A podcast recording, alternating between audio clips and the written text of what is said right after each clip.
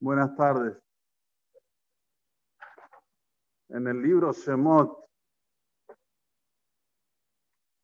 vemos cómo la mujer judía es tan preponderante, es tan determinante para la existencia del pueblo de Israel.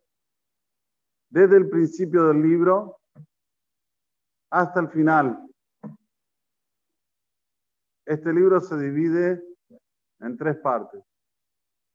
Primero está la opresión y la redención, que es Shemot, Vaera, Bo, Beshalah, una parte. Después está la entrega de la Torá, que es Yitro y Mishpatim. Y por último, tenemos Akamata Mishkan, la inauguración, el levantar el Mishkan, que son las Perashiot, Teruma, Tetzabe, Kitisa, Vayakhel, Pekude. Son cinco Perashiot que tratan de una forma u otra sobre la inauguración y cómo se hizo el, Mishkan. Y en estas todas Perashiot, las que sobresalen son nuestras Yiddish Mame, como le dicen en Yiddish. Allí dice Mame, hay una canción, no la sé cantar. ¿Eh? Yiddish Mame, ¿conoce? La madre judía. Miremos, empieza Perashat Shemot, y la Gemara Masajet Sotá nos dice, por mérito de las mujeres justas, fueron redimidos nuestros ancestros de Egipto. ¿Qué hacían las mujeres justas? Lo vemos también en nuestra perashá. Cuando los maridos llegaban cansados de ser esclavizados, oprimidos, humillados, las mujeres los recibían en casa, una sonrisa, los lavaban, se mostraban bonitas y se miraban al espejo, el espejo era de cobre. Mirá, mirá qué guapo que sos, mirá, así, hacían, como se dice, el encuentro nuevamente para poder estar juntos y procrear. ¡Wow! ¡Qué tzatikot! Número uno. Número dos, en el comienzo de Perashat el faraón nos dice, todo hombre tiene que ser tirado en el Nilo, ahogado en el Nilo. ¿Quién eran las parturientas? La Torah cuenta. Shifra y Pua, que eran Miriam y Ojebet. Eran simples personas, simples mujeres. Fue la primera rebelión, ¿cómo se dice en español? ¿Rebelión? ¿Sí? Rebeldía de personas simples contra el faraón. El faraón era el rey que gobernaba sobre todo, todo el mundo. ¿Y qué dice la Torah? Batejayena Tailadí. Hicieron vivir a los chicos. Gracias a eso, ¿quién nace? Moisés. Pero antes que nazca Moisés, Yochebed, que era la mamá de Miriam, estaba separado de su marido. ¿Por qué? Porque si vamos a tener hijos, se paró, lo va a tirar al río, entonces nos separamos.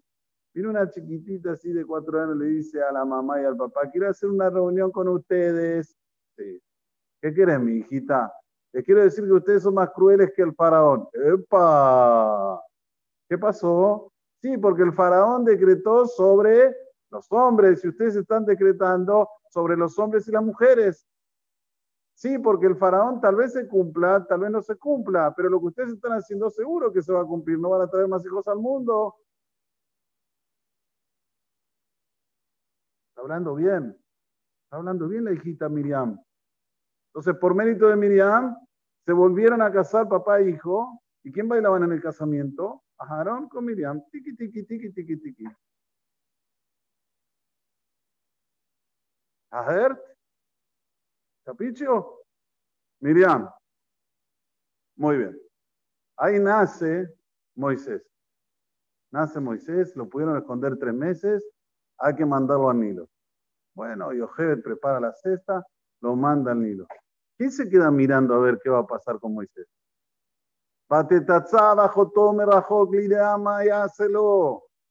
Miriam se queda desde lejos mirando a ver qué va a pasar con Moisés, con mi hermanito. otra vez, Miriam. ¿Y hay quien aparece en escena? Otra mujer, que también se convierte al judaísmo, que era la hija del faraón, que se llama Batiá, y que ella estaba lejos de la cesta, pero dice el tratado de Sotá también, que ella hizo lo que estaba en su alcance, estiró la mano, la mano se hizo de 60 amot, 30 metros de extensión, y pudo agarrar la cesta de Moisés y traerla hasta ella, y llevar a Moisés al propio palacio del faraón y ser creado en el propio palacio del faraón. El nombre de ella es Batia, hija de Dios. Bueno, uno dice, bueno, hasta aquí llegamos, ¿no? No. Miriam se preocupa para que Yochebet sea la que le va a amamantar a mamá, le va a amamantar a Moshe. Sigue. Mosé se escapa, ¿por qué? Porque sale la, la noticia de que él mató a un egipcio y lo querían, lo estaban buscando para matar. ¿Se escapa a dónde? A Midian. ¿Quién salva a Moisés? Otra mujer. Sipora. Basta lo del padre, Roim. Tráiganlo, vengan, dalo, dalalán. Tráiganlo, que venga aquí, que coma pan. No lo dejen solo. Y ahí sale el Basra, el casamiento entre Moisés y Tzipora. Nuevamente vemos que las mujeres son la fuerza del Sefer Shemot. Seguís un poquito más. Vamos para Perashat Yitro. Dios dice, primero andé a hablar con las mujeres. Moisés, decir a las mujeres que voy a entregar la Torah y después contarle a los hijos de Israel. Bueno, decimos que terminó por aquí. No. Cuando tiene que Dios pedir para que donen para el Mishkan, Perdón, sí, sí, vamos a, vamos a terminar esta vez. Primero las mujeres. ¿Sí? Las mujeres fueron las que primeras dieron. ¿Y qué dieron? La Perashá nos cuenta en esta semana, en Perashá de aquel, Haj, Banezem, Betabat, Bejumaz. Miren qué interesante. Cuando los hombres dieron el oro, no dice de dónde sacaron el oro, dice,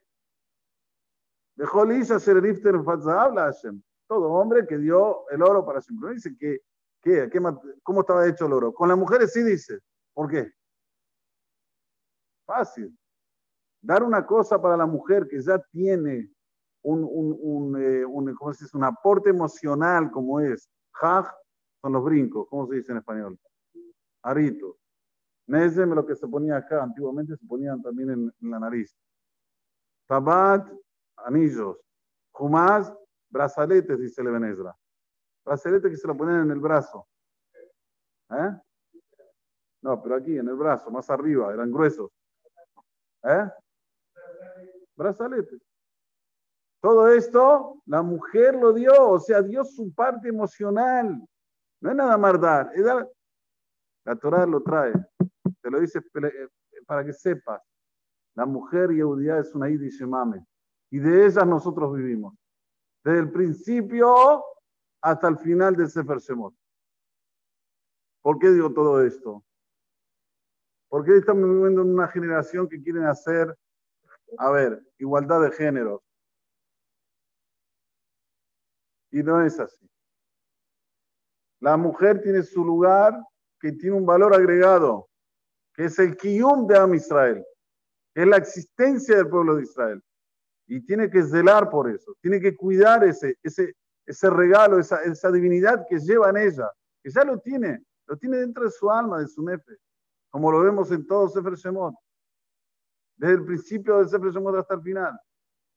No, y como una mujer hoy en día, en el, en el, 2022, en este, en este siglo que estamos viviendo, esa transformación de querer hacer una igualdad entre mujeres y hombres, ¿cómo puede sobresalir hoy?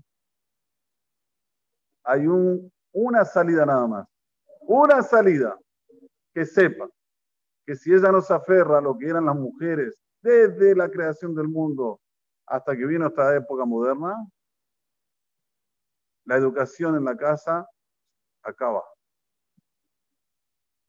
Los hijos no tienen garantía ni de ser seres humanos, miren lo que le digo. No hablamos de judíos, de ser seres humanos, de ser gente bien, que tenga una concepción bien formada, por eso que el Sefer Shemot se molesta, entre comillas, para explicarnos con lujos de detalles que todo depende de la mujer en la educación. El chico va a ser Adami, si va a ser eh, de, buenos modales, si va a tener un buen comportamiento, si va a ser un chico que tiene valores, que sabe cumplir las reglas, que sabe aceptar lo que, lo que dice Dios, lo que dice el, padre, lo que dice la madre, lo que dice... Todo esto está en la mujer. Es que este mensaje lo tengamos primero, lo incorporemos nosotros y también lo pasemos para nuestras mujeres. El valor que ellas tienen dentro de un hogar yudí. Que sepan que todo un sefer es gracias a ellas. Y no solamente un sefer, toda la nación de Israel es gracias a ellas. Baruch Adonai Leolam. Amén, amén. Deja la bendición a la saca, otro juez de Israel. Me fija cuando nosotros llamamos, Adonai Jamés Namán, Sipó.